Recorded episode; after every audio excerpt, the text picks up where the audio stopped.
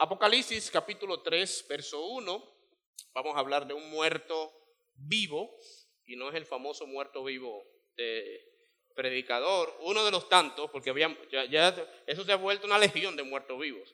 Los predicadores se ponen de moda, de repente ahora los que van al infierno, iba, fue el primero que fue al infierno, después fueron varios al infierno.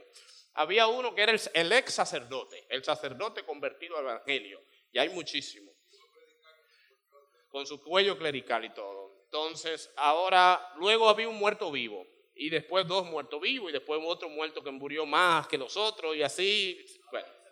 Hay un cementerio de muertos vivos, sí. Ahora, también hubo época de los ex testigos de Jehová, así, cada cosa. Bueno, bueno, no vamos a hablar de, ah, los homosexuales están ahora de moda, ¿verdad? Los ex, ex transbetis, ahorita ya es transexual, o sea, el tipo está ya operado, pero Dios lo cambió el corazón, ¿verdad? Y no puedo volver a traer en algunas partes, pero sí mi corazón. gloria a Dios, gloria a Dios por cada uno que venga. Apocalipsis 3.1 dice, escribe al ángel de la iglesia en Sardis, el que tiene los siete espíritus de Dios y las siete estrellas, dice eso. A mí se me olvidó, perdón, en, el bosquejo, ahora que me acuerdo, hay un verso en la Biblia que habla de los siete espíritus. Isaías, si alguien lo puede ir ubicando en lo que yo termino la lectura, porque yo lo tenía pendiente y se me olvidó. Yo conozco tus obras que tienes nombre de que vives y estás muerto. Sé vigilante y afirma las otras cosas que están para morir, porque no he hallado tus obras perfectas delante de Dios. Acuérdate pues de lo que has recibido y oído, y guárdalo y arrepiéntete. Pues si no velas, vendré sobre ti como ladrón, y no sabrás a qué hora vendré sobre ti. Pero debe haber algo bueno. Pero tienes unas pocas personas en Sardis que no han manchado sus vestiduras y andarán conmigo en vestiduras blancas porque son dignas. El que venciere será vestido de vestiduras blancas y no borraré su nombre del libro de la vida y confesaré su nombre delante de mi Padre y delante de sus ángeles. El que tiene oído, ayúdeme, oiga Amén. Para los que nos visitan, hemos estado compartiendo las últimas semanas una serie de enseñanzas llamadas siete iglesias como nosotros, es decir, siete iglesias que se parecen a muchos de nosotros. Pueden parecerse a muchas iglesias o pueden parecerse a muchas personas como nosotros. Y de cada iglesia nos identificamos con algunas cosas buenas, con otras no tan buenas. Las buenas las celebramos y las otras que no son tan buenas nos confrontan y nos reprenden. Estas siete iglesias fueron reales, existieron en Asia, no en el Asia de ahora, sino en Asia ubicado geográficamente diferente, cerca más de Roma, etc. Y eh, ya no existen pero eh, geográficamente no, sino geológicamente. Los geólogos son los que investigan eh, ruinas esas cosas. Bueno, esa, ¿eh? arqueólogos, muy bien. Las mujeres mayores de edad deben de enamorarse siempre de un arqueólogo, porque el arqueólogo con los años se enamora más, encuentra más interés en la mujer. Si usted pasa de X edad, enamórese de un arqueólogo. Bueno, entonces, Cuando la mujer es una viejita así que parece una momia, el hombre está asfixiado de su mujer. Muy bien, entonces, o una arqueóloga también puede ser, ¿verdad? Una arqueóloga. Hay una arqueóloga dominicana que está en Egipto buscando a Cleopatra, ¿verdad? Más fácil encuentra a Abigail novio que esa mujer a Cleopatra. Tiene, tiene como, está difícil, como 10 años buscando y no la encuentra Cleopatra. Entonces, hemos hablado de diferentes iglesias. ¿Recuerdan la iglesia que tocó el domingo que habló José? Yatira, muy bien. Y hoy seguimos con la próxima, que es Sardis. Sardis estaba en una ciudad que se llamaba a sí mismo Sardis. Sardis es plural en griego, Sardues, porque eran dos ciudades en una. Era una ciudad más comercial abajo y una ciudad arriba, en una, una meseta como si fuera subiendo a Jarabacoa, asimismo, una montaña muy alta, muy alta y muy difícil de llegar. Tan difícil que no ponían guardas. Las ciudades siempre tenían eh, militares en las fronteras, en las entradas, en las puertas, en el camino. En Sardis, como era tan pronunciada la montaña, ellos entendían que qué ejército iba a subir a coger esa lucha para subir a atracarlos allá. Entonces ni siquiera tenían militares custodiando las entradas de Sardi. Graso error, porque en dos ocasiones en la historia, dos ejércitos de pueblos enemigos subieron y invadieron a Sardis. Uno de ellos em, histórico, lo tengo por ahí, y el otro eh, también. El caso es que este dato, perdí, pero que ese dato es muy importante y lo vamos a ver más adelante en el texto. Cristo saluda y le dice, yo soy el que tiene los siete espíritus de Dios. ¿Cuántos saben que Dios tiene siete espíritus? Hoy nos enteramos, ¿verdad? Ah, bueno, Oscar, ¿cuándo ustedes estudiaron Apocalipsis? Ok, pero no debieron sacar ese dato hoy, tenían que quedarse así, wow, pastor, está bien. Pero eso es muy confuso. Cuando yo lo vi la primera vez, yo, yo en mi época dejé a Dios como trino, Padre, Hijo y Espíritu Santo. Ya hay siete, como que fue, fue chocante. Hay dos teorías interesantes sobre ese verso. La primera fue la que yo siempre compartí desde que empecé a estudiar Apocalipsis, era, es la más común entre los eh, teólogos, entre los maestros de la palabra, la palabra siete en Apocalipsis casi nunca representa siete, el número siete, o sea, uno, dos, tres, cuatro, siete, no. Sino que el siete en la Biblia es simbólico. ¿Quién recuerda qué simboliza? ¿El qué? Perfección, plenitud. Si la Biblia dice, por ejemplo, eh, que hay que adorar a Dios siete veces, por supongamos, den siete alabanzas al Señor no siempre piense, uno, aleluya, dos, aleluya, no siempre, sino que dé una alabanza tan perfecta que, que sea como siete, es, lo que quiere decir. No siempre, pero la mayoría de, o muchos textos, el siete es simbólico. Y cuando la Biblia dice que Cristo tiene los siete espíritus de Dios, está hablando de un solo espíritu, que es el Espíritu Santo, pero que es tan perfecto que se refleja en el número siete. Eso usted lo verá porque otras veces en Apocalipsis el 7 es así, no es 7 literal. Sin embargo, hay otro verso que me llegó a la mente cuando venía de camino en el avión. Todo lo que me viene a la mente en un avión lo tengo muy en cuenta porque como tú estás más cerca de Dios es más fácil que Dios te hable. Porque está ahí, no tiene antena en el medio, satélite, humos, etc. Entonces, recordé que hay un verso en Isaías que habla de los siete espíritus de Dios, ¿verdad? Léanlo, por favor.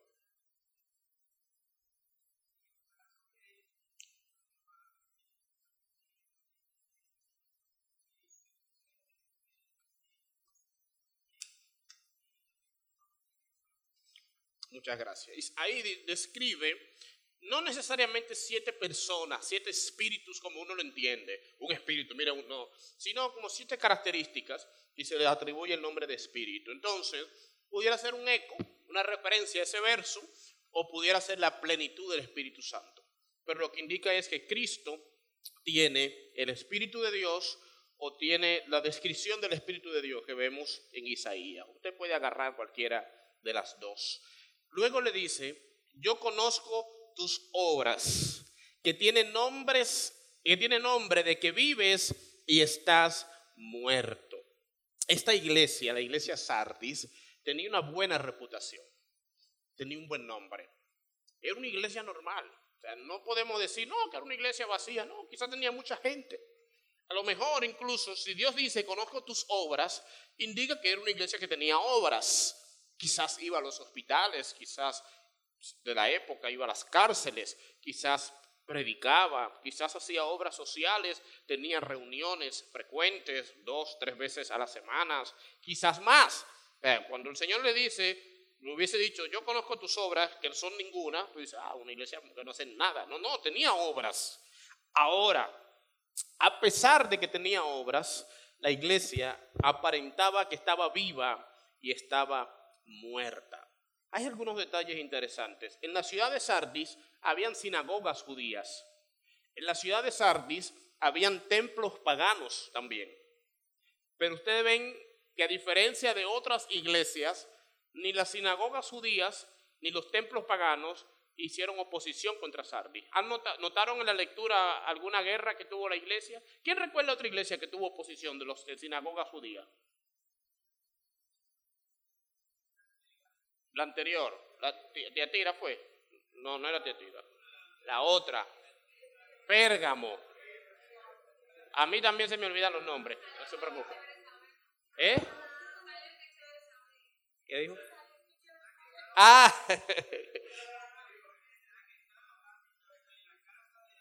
en el, en el, en el templo, en el, el tema fue la boca del lobo. Exacto. En el trono de Satanás. Entonces Pérgamo tuvo oposición, no, la sinagoga de Satanás, ¿verdad? Hubo una que el, Señor le dijo que esos judíos a Esmirna, que la sinagoga de Satanás, así le llaman a la sinagoga judía Jesús, que estaban en contra de la iglesia. Es decir, que Esmirna, los judíos de su ciudad, la atacaron. Yo expliqué ese día por qué, etcétera. Luego la otra los templos paganos, al ellos no postrarse, no adorar, la ciudad los atacó. Ese día hablamos de las persecuciones que tuvieron, hablaron de los, de los muertos, recuerden a Policarpo, etc. Esta iglesia Sardis tenía templos paganos en la ciudad, tenía sinagogas judías en la ciudad y no la, no la atacaron. ¿Por qué? Posiblemente porque una religión ni el paganismo, ni el Estado se mete en contra una iglesia que está muerta. O sea, lo que le hace, lo que le hace oposición a Satanás no es un templo físico. El diablo no se pone nervioso cuando abren iglesia. Ay, hermano, ahora están cerrando las discotecas y abriendo iglesia. El infierno tiembla. No, no necesariamente. El gobierno no le preocupa que haya iglesia. El, el mal Satanás, sus demonios, otros templos paganos, no les asusta que se levanten más iglesias. Les asusta que se levanten iglesias vivas, iglesias que tengan a Cristo como Señor y Salvador. Entonces, esto podemos ver que no necesariamente una iglesia abierta representa un problema o una bendición.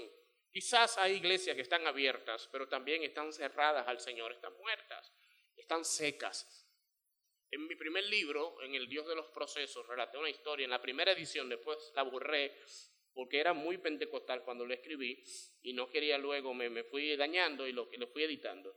Pero la historia habla de un señor que se mete a una iglesia, de esas iglesias donde, no, donde está prohibido aplaudir, alabar en voz alta, decir aleluya, decir gloria a Dios, eso está prohibido. Y el Señor en medio del servicio Dice aleluya, el pastor dice algo y el hombre dice amén. Lo miran así todo el mundo, y este loco. Y luego eh, otra está cantando el grupo y el hombre al final aplaude y lo miran como que, tú tengo un teatro acaso, aquí no se aplaude. Y después al final dice aleluya hermano. Y ya no aguantaron y vinieron dos escuderos, dos seguridad, dos servidores y lo sacaron. ¡Pam! Lo sacan de la iglesia y lo tiraron, cayó en un poste de luz. Y ahí llorando, él dice, Señor, ¿por qué tú, me ¿por qué tú permitiste que me sacaran de tu iglesia? Y el Señor le responde, tú eres privilegiado, que por lo menos a ti te dejaron entrar. A mí ni me han dejado entrar en esa iglesia. Entonces, no necesariamente una iglesia que prohíba los aplausos o los gritos está muerta, porque pueden haber iglesias bullosas que están muertas e iglesias tranquilas que están vivas. Pero sí, hay iglesias que están muertas espiritualmente. Hay iglesias que se han convertido con los años en clubes, se han convertido en centros de entretenimiento, en centros de coaching, de terapia, de psicología, de motivación. Y usted sale motivado y, contento y emocionado, pero, no fue para eso que Dios abrió iglesias. Eso es un buen trabajo. Yo he ido a haciendo, yo me, ha tocado dar conferencias motivacionales y me ha tocado ir al evento de coaching y me lo disfruto. Pero Dios no creó iglesias para eso. El infierno no está lleno de gente desmotivada. Al, final de la muerte, usted no dice, usted se siente que abatido o está enérgico. Yo estoy abatido para el infierno y usted es enérgico para el cielo. No, la gente no se pierde por motivación. Es por el pecado y por la falta del evangelio. Si una iglesia no tiene el evangelio, no se proclama el Evangelio, no se enseña el Evangelio, es una iglesia que está muerta. El Señor le dice, yo conozco tus obras y parece que estás vivo, pero estás muerto. Yo meditaba en esta especie de trabalengua. Hay vivos que parecen muertos y hay muertos que parecen vivos. Usted va a una funeraria y se va a encontrar con muertos que los maquillan tan bien, no sé si le ha tocado, que parece que están durmiendo. Rosadito, maquilladito, le arreglan. Yo he visto muertos que son calvos y tienen cabello en la tumba ahí en el velorio, y que le faltan dientes y le ponen dientes, ahí, papá, papá, y la arreglan, y le hacen, yo no sé si le esterican un poco, y le ponen votos, y, una sonrisita, un hombre que nunca se rió en la vida, y tú lo ves sonriendo, ver la cosa. Hay muertos que muertos se ven mejor que muchos de nosotros que estamos vivos. Yo estoy seguro que usted ha visto vivo durmiendo, que usted dice que está muerto. Si no es por la forma que ronca, usted dice se murió, o huele a muerto, ¿verdad? Ese tipo, mira, tieso frío, raro, tú tópalo con un palo, así ves los mosquitos rodeándolo. Y bueno, entonces hay vivos que parecen muertos y muertos que parecen vivos. Hay muertos que los maquillan y los peinan bien bonitos y parece que están durmiendo. Y hay vivos que le da una gripe, de esta que, no la que anda ahora, pero de las otras, que van y tú los ves y parecen muertos vivos, parece que se murieron, la cara parece que está muerto. En la vida espiritual sucede lo mismo. Hay personas que están muertas espiritualmente, pero están maquilladas de palabras religiosas, de ropas religiosas, de conductas religiosas. Y por lo tanto, aunque están muertos, parecen vivos. Y hay otros que quizás no están tan vivos físicamente, pero están espiritualmente vivos. Yo no sé si usted le ha tocado que se ha encontrado con gente que quizás tiene años, que se dejó de congregar, que dejó de ir a la iglesia, está apartado, está en el pecado, y usted lo saluda y dice, fulano, ¿cómo te sientes? Y esa persona te responde mejor que la mayoría de nosotros. Oh, estoy firme, gracias a Dios, bendecido, prosperado y en victoria. Y tú te quedas, ¿cómo? Y, y, volviste a la iglesia. No, no, tengo como un año que no voy porque tú sabes que esto, que aquello, que los afanes. Está muerto, pero maquillado y muchas veces nosotros también caemos en esa muerte espiritual. Caemos en el negocio de que espiritualmente hablando estamos muertos, pero hemos acostumbrado ya los trucos, le cogemos los trucos al Evangelio. Y si, si yo sé que si me pongo así, eh, parece que estoy más espiritual. Y si digo tal palabra, tal vez usted cuando viene a ver puede estar congregándose tres veces a la semana, pero ya sabe manejarse, ya sabe vestirse de forma y hablar de una forma usted puede convencer a cualquiera de que esté vivo espiritualmente. No sé, en, medicina, le preguntaba a mi esposa en el avión sobre esto, cuando, porque en el avión fue que hice el mensaje, no digo que el avión para, para ser ostentoso, sino porque ahí fue que sin presumir, ¿verdad? Sino porque, sin presumir, sino porque lo hice en el avión el mensaje. Y le preguntaba, eh, yo sé que a los pacientes a veces cuando están muertos o, o estén que no se sabe, lo ponen a una respiración asistida, lo ponen a respirar con máquina. ¿Cómo se llama esa máquina? Un ventilador, ¿verdad? Respiración artificial. Mira qué fácil. Buscando tantos nombres técnicos ahí. Y tú los ves respirando, pero siempre tú, doctor, y si lo desconectan, pues, eh, no. Si lo desconectan, quizás no. bueno, no sé. Entonces, tú no sabes si está vivo, o tú sabes que no está vivo, pero lo tienen ahí a cobrarte más. Ok, entonces, no, mentira, mentira, mentira. Para, esperar un milagro o para algo que ya ellos explicarán. Entonces, es mejor, si no tiene muerte cerebral, no lo desconecten, dice el, médico. Es mejor estar muerto y parecer muerto que estar muerto y parecer vivo. Hablo espiritualmente hablando. Es mejor usted esté muerto espiritual y que usted parezca un muerto espiritual. A que usted esté muerto espiritual y que aparente estar vivo. Porque por el muerto espiritual, ¿qué hacemos nosotros los cristianos con los muertos? Oramos para que el Señor los resucite. Eso se hizo con Lázaro. Entonces el muerto espiritual se le ora, hermano. Vamos a orar por fulano que está muerto espiritual. El tipo, él admitió que está hace rato descarriado y hay que orar por él. Tú ora por el muerto espiritual.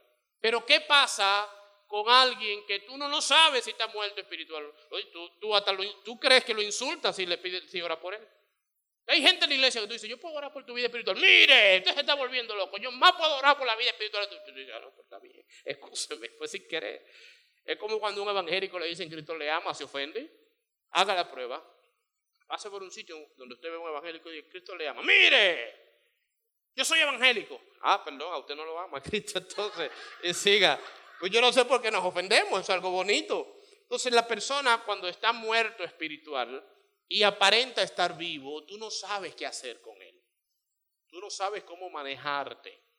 Y por lo tanto son personas que están muerto espiritual, seguirán muerto y al final el muerto lo único que le espera espiritualmente hablando es el infierno. Si a ti te toca morir espiritualmente, dilo, reconócelo.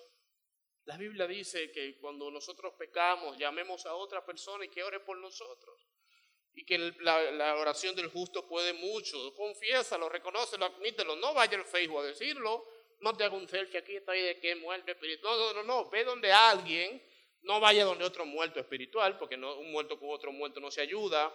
Pero ve donde un vivo y pide ayuda y pide la oración. Porque es mejor estar perdido y parecerlo estar perdido y aparentar ser, ser salvos.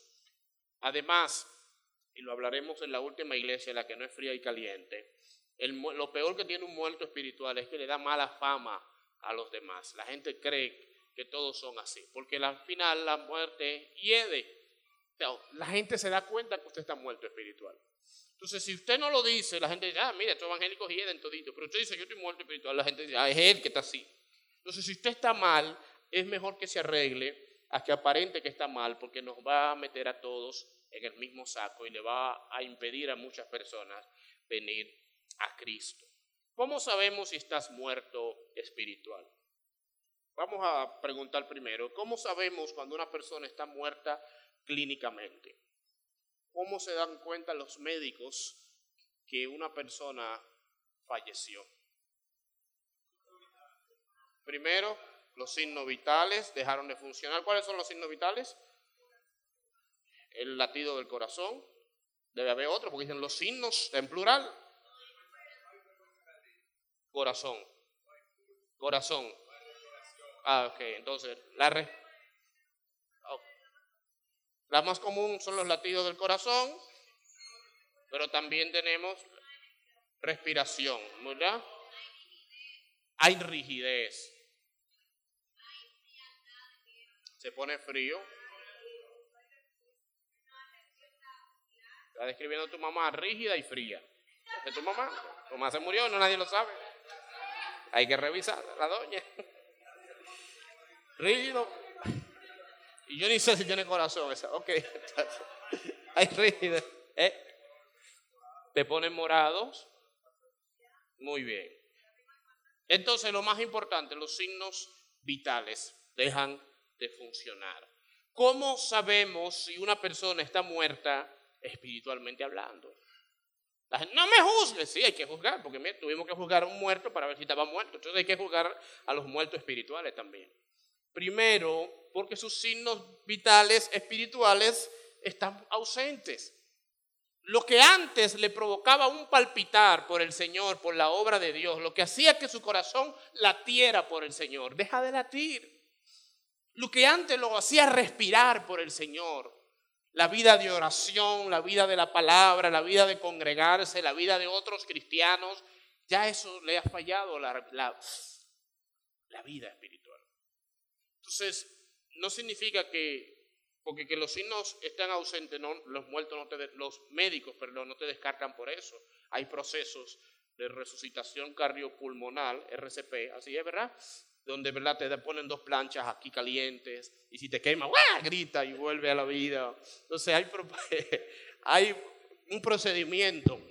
Entonces, así como los médicos se esmeran o se esfuerzan en intentar regresar a la vida a una persona que ha perdido los signos vitales, así nosotros en la fe cuando alguien ya perdió los signos vitales espirituales, cuando su vida de oración murió, cuando su vida por la palabra murió, cuando su vida por congregarse murió, nosotros no somos forenses. Dios no tiene forense en el hospital que, que él formó. Esa profesión aquí no funciona, no existe. Tenemos pediatras, que son los, médicos que bregan con los niños, tenemos acá psiquiatras, muchísimos, los pastores, la mayoría, hacemos la función, tenemos médicos ortopedas para cuando las ovejas se parten un pie, restaurarlos. Aquí hay médicos de todo tipo, menos forense. Porque aquí el único que certifica la muerte de los muertos es el Señor. Mientras nosotros estamos aquí, estamos intentando darle vida a todo el que se murió. Esa es la función de nosotros. Así que si usted, sus signos vitales se perdieron o se están perdiendo, su amor por los hijos de Dios, su amor por la obra de Dios, su amor por la relación con el Señor, busque a un médico en la iglesia. Que te pongan dos planchas de oración aquí en el pecho. Que te pongan una, medicina de esa que levanta muertos. Y algo, una medicina que le pongan un muerto. adrenalina espiritual, que es un tremendo salmo. Tres canciones, cuatro reprensiones. Tú dices, hermano, póngame algo que necesito resucitar. Y así como Dios usa los médicos terrenales para dar vida a los muertos, Dios usa los hijos espirituales para dar vida a todo aquel que esté muriendo. Amén. El Señor le dice a esta iglesia, pareces que estás viva, pero está muerta. Pero luego les da algunas sugerencias o órdenes para resucitar. Me encanta eso de Dios, que Dios no, no solamente nos dice la, la enfermedad, también nos habla de la medicina. Y a nosotros a veces nos encanta regañar a la gente con la enfermedad, pero no le damos opción, no le damos la forma de cambiar. Y Dios le dice, tú parece que estás viva, pero estás muerta. Por lo tanto, y le habla de cinco cosas para resucitar un muerto espiritual. Y si tú estás muerto o tienes un muerto cerca, anota o guarda en tu corazón estas cinco cosas. Número uno, le dice, sé vigilante.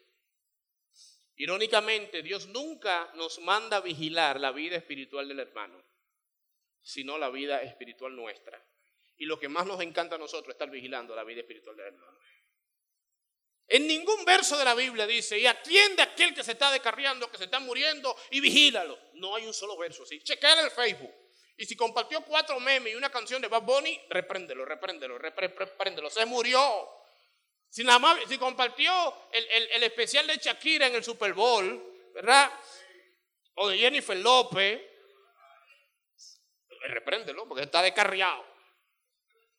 Ten la chuleta, ten la carne, pechuga de pollo. Ese está allá en el infierno. Dios no nos manda en la Biblia a ser vigilantes de la vida espiritual del, hermano. No significa que uno no aconseje a un hermano, que no lo oriente si ve que está haciendo algo malo, pero mi preocupación no es la vida espiritual del hermano. Mi preocupación es mi vida espiritual, en primer lugar.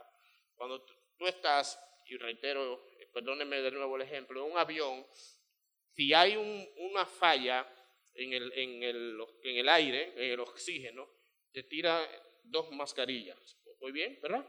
Lo primero que te dice es que antes de asistir a alguien a tu lado, sea un menor, ¿qué uno tiene que hacer? Ponérsela tú. Porque si tú te preocupas, déjame ayudar a mi hijo que no tiene, o a mi esposa que no tiene, en ese proceso se puede salvar ella, pero me muero yo. O tú pierdes la conciencia y, no se salvan ninguno. Entonces, primero, preocúpate por ti. No es egoísmo. Cuando yo era socorrista, que lo fui, aunque ustedes se rían, me, me decían que cuando un vehículo se incendia y usted va a rescatar a la persona que está debajo del incendio, mire bien primero que no esté goteando gasolina, que no hay una fuga de gas. No, no, porque hay que salvar la vida. Se salva la vida y se mueren los dos. Y es mejor una persona muerta y el socorrista vivo que pueda salvar otras personas a dos muertos. Espiritualmente hablando es igual. Muchas veces velamos tanto por la vida espiritual de los demás que descuidamos la nuestra. Y estamos atentos, fulano no se congrega, y fulano llega tarde, y Mengano eh, pecó, y Sutanejo falleció. Y estamos nosotros buscando, Señor, dame una palabra para Mengano, y hay que orar por Sutanejo, y, y le guardé una silla. Y usted está tan atento a otro que está bien, a los hijos, al esposo, al vecino, al hermano. Yo tengo gente que, que, tiene muchas veces meses llegando tarde a la iglesia, porque es que estaba esperando a fulano para traerlo. Y está bien un día, dos días, pero si usted ya lleva tres días consecutivos y fulano llega tarde o fulana, hermano, que venga él a la hora que llegue. Pero muchas veces tú te descuidas tu tiempo de adoración inicial, tu tiempo de oración inicial, tu tiempo de saludar al otro, porque está atento a cuidar la vida espiritual del otro y muchas veces se muere, te mueres tú espiritualmente y el otro se pavila y se, revive. ¿Usted sabe lo duro que es eso? De gente sí. Que, se preocuparon tanto por un muerto que el muerto revivió y después se murió en ellos, de desgaste. Entonces, el, primer paso es ser vigilante. ¿Por qué esta palabra le importó tanto a ellos? Porque Creso, rey de Lidia, 560, formó parte de la coalición junto a Herodótodo, por eso se me hacía difícil eh, ese nombre, para ir a Sardis y destruirla. Y cuando fueron, atravesaron un gran río que había que atravesar y subieron una gran montaña, y como no había ejército vigilando, entonces destruyeron a la ciudad. Después, después que esto sucedió dos veces, la próxima vez fue con Antíoco, famoso rey de la historia, entonces ellos pusieron vigilantes en la ciudad. Dios le dice a ellos, estás muerto espiritualmente, sé vigilante. Es decir, no cometan el error que cometieron en la ciudad sus reyes, que se descuidaron. Nadie se descarría de la noche a la mañana. Nadie amanece un miércoles de carrilla. Dice, estoy impío hoy, pongo una bachata y dame una fría. Que hoy soy impío. No, no, nadie. El descarriamiento o descarrilamiento, que viene de carril, es una escalera. Empieza paso a paso. Yo le digo en las conferencias a los solteros que ningún soltero amanece en un, en un sitio de eso con la novia. Diga, ay, ¿qué hago aquí? Ay, Dios mío, no me mire. Ay, ¿cómo llegamos aquí? Ay, no, no, no. Usted sabe, sí amanecen, pero usted sabe cómo. no ese día, no fue el día que aprovecharon el especial del 2 por 1 No, no, no. Fue siete meses antes. Siete meses antes que empezaron a darse ciertos permisos, ciertas licencias. Y que si antes no se dejaban dar besos, eh, ya se lo dieron. Y si antes no se dejaban tocar por allí, ya se toca por allí. Y de repente el novio se convierte en un pulpo y, y esa lengua hace una traquetomía, la pobre muchacha. Y ahora no solo se besan, sino que ya le, le evalúa, ¿verdad? Todo. Y de repente, siete meses después, están en la fábrica de los niños. Pero no fue que ese día llegaron al pecado. Era una escalera de paso a paso como dice la alabanza, despacito, poco a poco. Entonces, así, claro, con los solteros soy un poquito más claro, así como la pareja de novio no peca de repente, sino que es todo un proceso de confianza que se van dando con los meses, con las semanas, como está en la época ahora, así la vida espiritual nadie se descarría de repente, sino que tú vas descuidando paso a paso tu vida hasta que de repente estás totalmente frío, Sé, ¿sé qué? Vigilante, lo primero que hay que hacer. Segundo, afirma las otras cosas que están por morir. Como no todo se le muere a uno de repente, yo no sé en, en, el cuerpo, pero ya dijeron las doctoras que generalmente el corazón es lo más importante. Yo me imagino que cuando el corazón deja de latir, no significa que de repente la persona eh, se enfrió, sino que empieza por parte. ¿Es así? Es un pros. Se toma sus horas. Entonces el corazón deja de latir, pero si usted es alto como está latir, para que el cuerpo se entere que el corazón dejó de latir, eso es semanas que se toma. A lo mejor este hombre tiene el corazón detenido nadie lo sabe. Te lo ve parado, ahorita está tocando y tú no lo sabes, está tocando ahí y el corazón. Todavía hay sangre que está goteando porque toma tiempo, es por lo alto, porque eres alto, ¿verdad? Entonces, asimismo, espiritualmente hablando, hay obras que la iglesia tenía muerta, pero hay otras que estaban por morir. Se murió de corazón, pero todavía tenía un chin de sangre en los dedos. El Señor le dice, afirma esas que están a punto de morir. vigila, ya, ok, las que se murieron, vigílalas. Y las que están a punto de morir, afírmalas. Gente que se descuida, descuida la oración, descuida la Biblia, descuida congregarse, Después dice, bueno, pues ya yo no vuelvo a la iglesia porque es que ya yo no estoy orando por el amor de Dios. Si lo único que te queda vivo es congregarte, pues cuide esa parte. Que ya las otras en cualquier momento vuelven y se reaniman. Pero si dejaste de congregarte y te queda vivo el hábito de la oración, que hay gente así, que se quilló, y fulano me habló mal y no voy a la iglesia jamás. Pero en tu casa estás orando, estás leyendo la Biblia, no está bien porque hay que congregarse. Pero si te queda vivo ese hábito, manténlo vivo hasta que Dios te lleve a otra iglesia. Pero bueno, ya que no me estoy congregando, ¿para qué orar y leer la No, no, no, no. Si algo te queda vivo, cuídalo. Afirma las otras cosas que están por morir. Jesús examina las actividades de la iglesia en Sardis del mismo modo que Dios pesó a Belsasar en la balanza. ¿Recuerdan esa historia en el libro de Daniel? Para descubrir que no pesó lo que debió pesar. A mí me conmueve esa historia. El Señor le dice literalmente, no sé si tengo el texto aquí, Daniel capítulo 5, verso 27, vamos a leerlo. Me, me choca, me, me da taquicardia para seguir en el lenguaje de médicos. Daniel 5, 27. Pero es importante leer ese verso.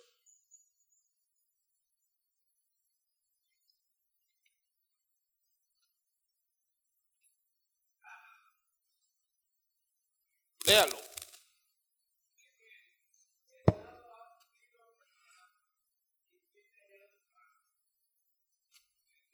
Está bien.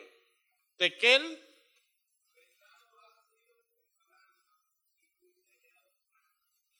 Falto, ¿verdad? Falto. Tú sabes lo duro que es que Dios le diga a una persona, te pesé en balanza y faltó algo en tu vida. Que Dios le diga a alguien, te evalué, porque Dios nos evalúa constantemente. Y en la evaluación que, hiciste, que te hice, te faltó para pasar. Yo siempre fui un estudiante de 80. Yo no era un estudiante de 100, ni era un estudiante de 60. Yo era un estudiante de 80 y pico, siempre, toda la vida, desde la, primaria y pensé que lo iba a superar y en estos días cogí un examen y saqué 80. O sea, yo tengo 80 es mi marca personal. Yo soy coherente en el 80 toda la vida, haciendo una maestría y sigo sacando 80. Siempre me ayudó el promedio. Yo fui un buen estudiante de promedio. Los, los, parciales explicaba, participaba, borraba la pizarra, le llevaba manzana al profesor. Siempre hice cosas que ayudaban al promedio. Pero hubo épocas en mi vida donde estuve muy por debajo en el examen final sobre todo en psicometría, esas materias que Anilda sabe y los que han estudiado psicología, que son de los tests, los famosos tests. Siempre me fue mal los tests y me faltó promedio para pasar. Dios le dice a este rey, te pesé, te evalué y te faltaron puntos. Te quemaste. Son de esas cosas que yo no quisiera que el Señor me diga a mi vida. Y el Señor le dice a ellos, yo los evalué y hay áreas de la vida de ustedes que están muertas y hay otras que están por morir. Afírmalas. Qué bueno que Dios le da a uno oportunidades para volver a tomar el examen. Porque otros profesores te chicharran desde el primer día. Él le dice, afírmalas. Las que te quedan vivas. Te voy a regalar el punto, como le dicen ellos a uno. Afírmalas. Luego le dice, número tres, acuérdate de lo que has recibido y oído. Hablábamos en una de esas iglesias, la del primer amor, que Dios siempre nos habla de recordar, de recordar, de recordar. Y no es porque el recuerdo o el pasado sea, y amo esta frase y soy muy repetitivo con ella, no es porque el pasado sea una cama donde acostarse, sino un trampolín de donde impulsarse.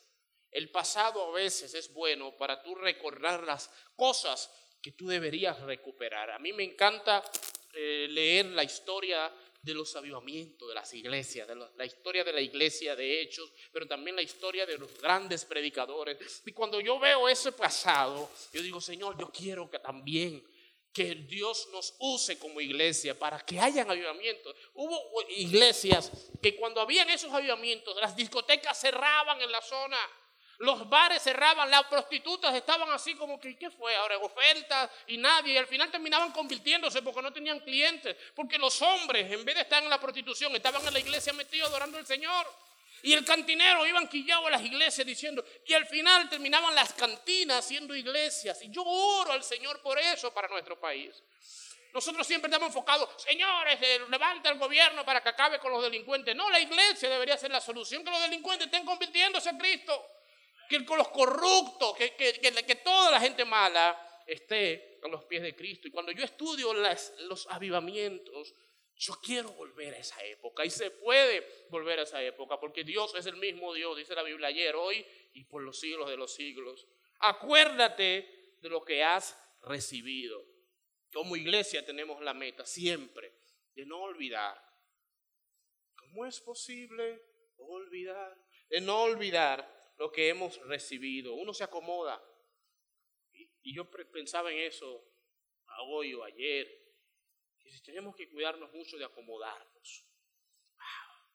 local, el aire, buenos músicos, buenos predicadores, este es nuestro sitio. Y cuando tú cierras esa puerta, antes no teníamos la puerta y escuchábamos la bachata y orábamos por el colmado, ya tenemos puerta, ya no escuchamos bachata, así que se puede que está acabando el colmado, ya no nos preocupa y es peligroso eso. A veces hay que abrir la puerta, no la abran, pero hay que abrirla de vez en cuando y recordar la música y cuando escuchemos la bachata y reescuchemos el dembow y reprendamos al dueño del colmado, recordemos orar por él también y por el barrio. A veces es bueno recordar esos inicios.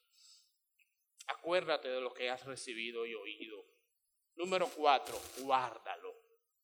No es simplemente acordarse, también hay que, cuando la Biblia dice guardar, no es guardar engavetar, sino guardar. La Biblia habla sobre toda cosa guardada. ¿Recuerdan ese verso? Guarda tu corazón, porque de él manda la vida. Guardar la Biblia muchas veces lo que significa es atesorar. ¿Qué cosas tú guardas generalmente? Las cosas que tienen valor. Si eres hombre, cualquier cosa, si eres mujer. Las mujeres guardan muchas cosas. Entonces, nosotros guardamos lo que vale. El Señor dice, acuérdate de esos, de esos buenos recuerdos, atesóralos, guárdalos. Y por último, número 5, le dice, lo que a nadie le gusta que le digan, pero lo vamos a decir todo al otro. Dígaselo al otro. ¿Oyeron? Bien, arrepiéntete. Uno, dos y tres.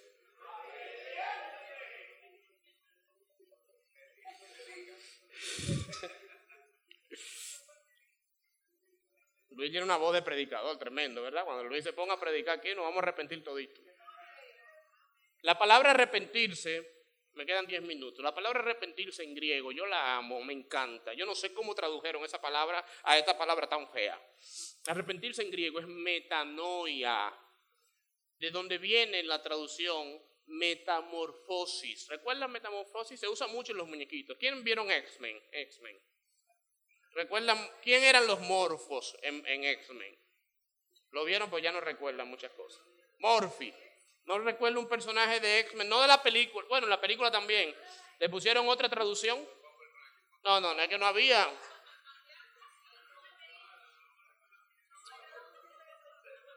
¿Nadie recuerda los morfos en,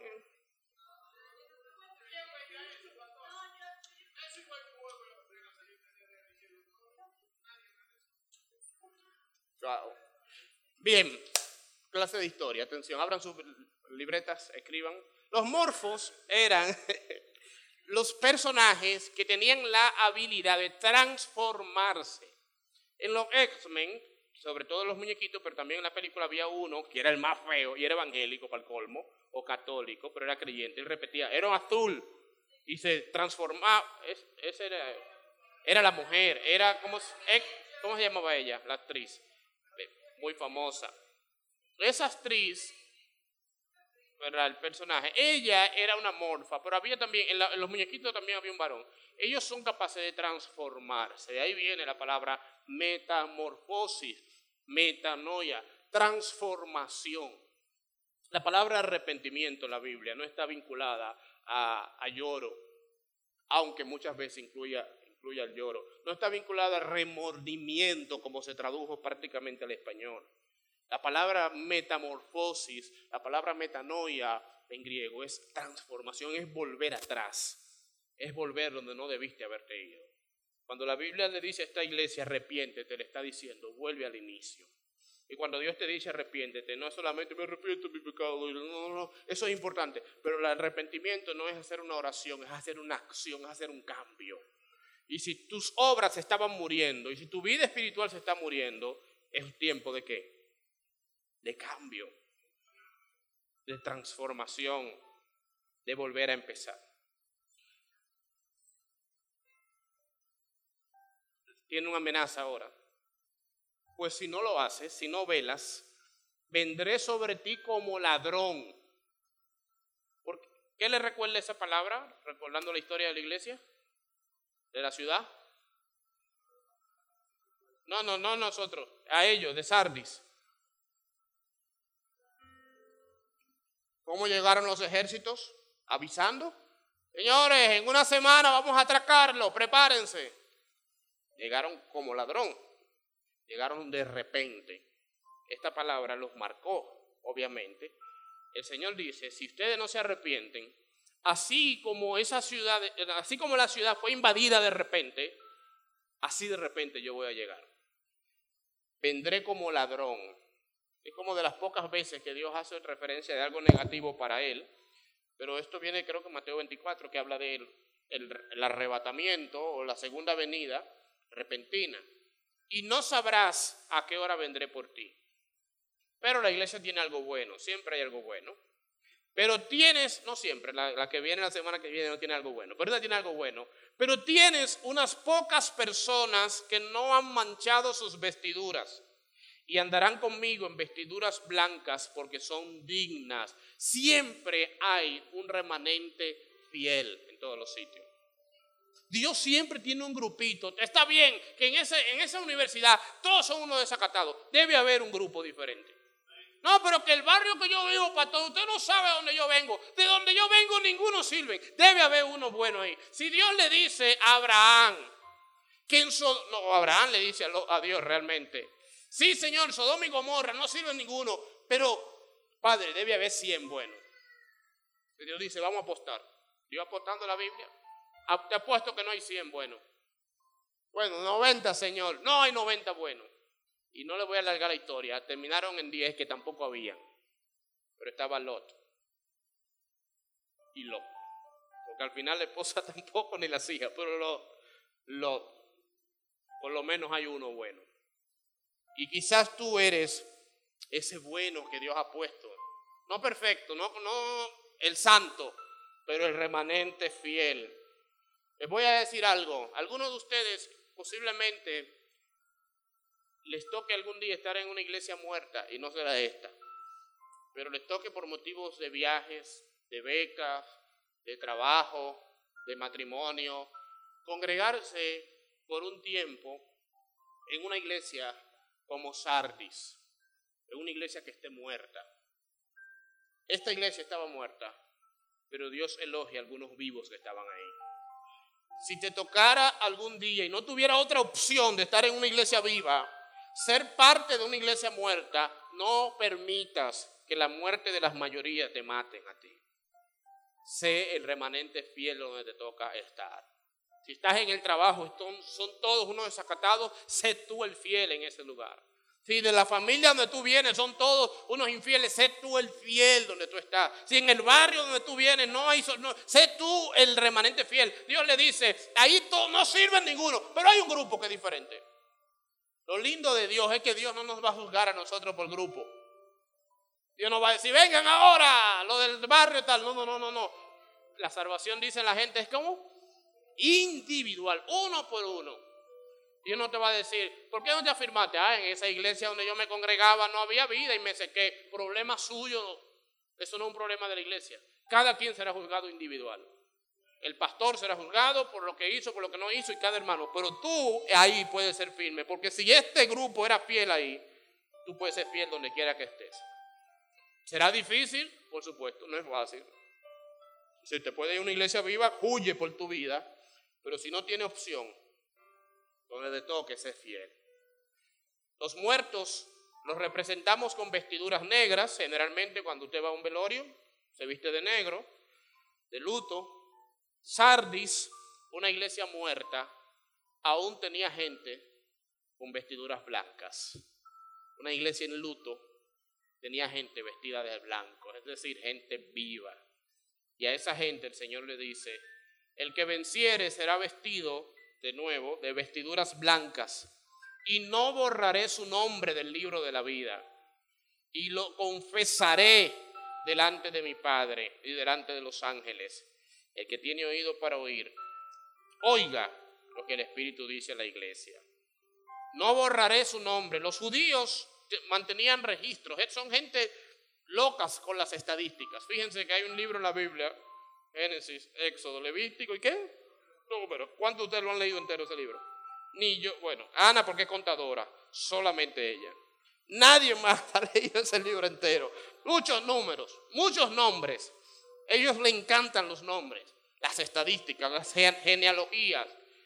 Pero cuando regresaron del exilio, de uno de los tantos, empezaron a elaborar listas de los nombres de las familias en el exilio, ustedes lo ven en Nehemías 7, etc.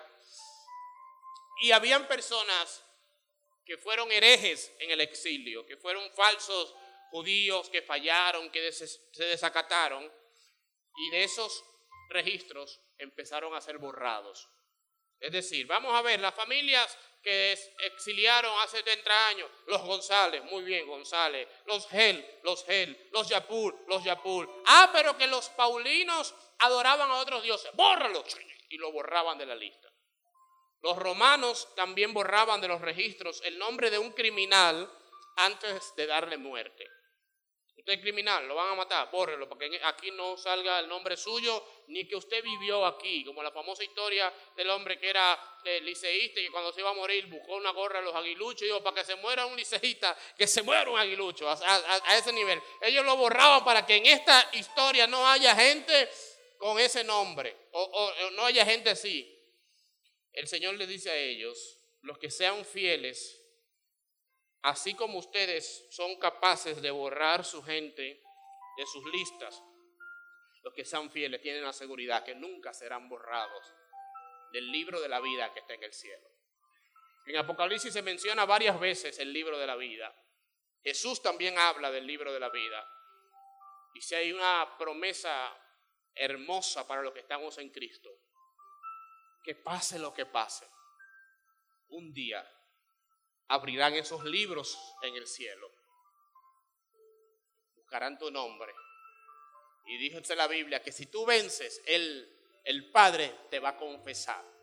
Yo no sé cuántos de ustedes se emocionaban en algún momento cuando en las listas de las graduaciones, de las escuelas, de algo, te llamaban por nombre. El que no se ha graduado no sabe. Miren, la graduación de OIM siempre fue multitudinaria. Todos los pobres estábamos ahí estudiando y cuando te llamaban ya se habían mareado cinco gentes, se habían ido dos o tres. Pero al final, Riquelvis, bienvenido. El nombre que odio, pero ese día me dio felicidad, me dio alegría porque me llamaron, después de cinco mil gente que llamaron, me llamaron a mí cuando estamos buscando visa y fulano de tal, y uno va a la fila y después que le dan la visa, por supuesto, y te llaman por nombre, cada vez que te llaman por nombre una lista emociona, si es bueno.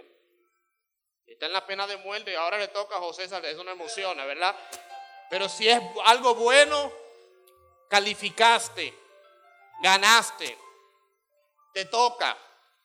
Cuando uno se va a casar, que el juez civil, ¿verdad? Te pregunta, fulano de tal, tu nombre mencionado ante algo importante trae emoción. Ahí dice que Dios confesará tu nombre en el cielo. Que Dios te va a llamar por nombre. Yo creo que esa llamada te va a olvidar todas las llamadas de la tierra que no te marcaron para bien, todas las llamadas terrenales que te afectaron, todas las llamadas terrenales que fueron buenas serán aún superadas el día que de los labios de nuestro Señor y Salvador Jesucristo y nuestro Dios Padre sea pronunciado tu nombre. Yo creo que nunca en la vida el nombre tuyo va a sonar tan bonito como el día que Dios te llame en el reino de los cielos. Y ese día nos diremos unos con otros, valió la pena. Valió cada lágrima. Valió cada caída levantarse.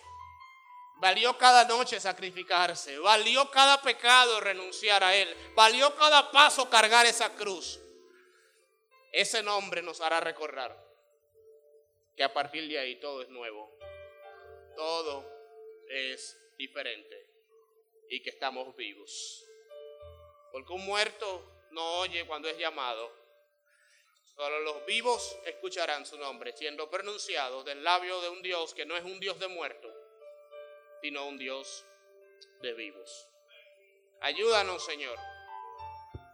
Ayúdanos a estar firmes, aún entre gente que muere espiritualmente, aún entre gente que cae, aún entre iglesias que están secas. Ayúdanos a ser iglesias vivas. Ayúdanos a ser personas vivas. Ayúdanos a ser cristianos vivos, Señor. Si hay obras de nosotros que está a punto de morir, ayúdanos a ser vigilantes de nuestras obras. Ayúdanos a supervisar cada cosa en nosotros que esté mal. arrepentirnos y a regresar donde nunca debimos habernos apartado.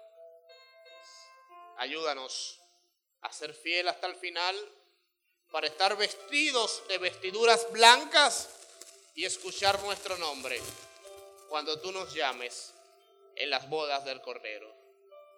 Te lo pedimos en el dulce nombre de Jesús. Amén y amén.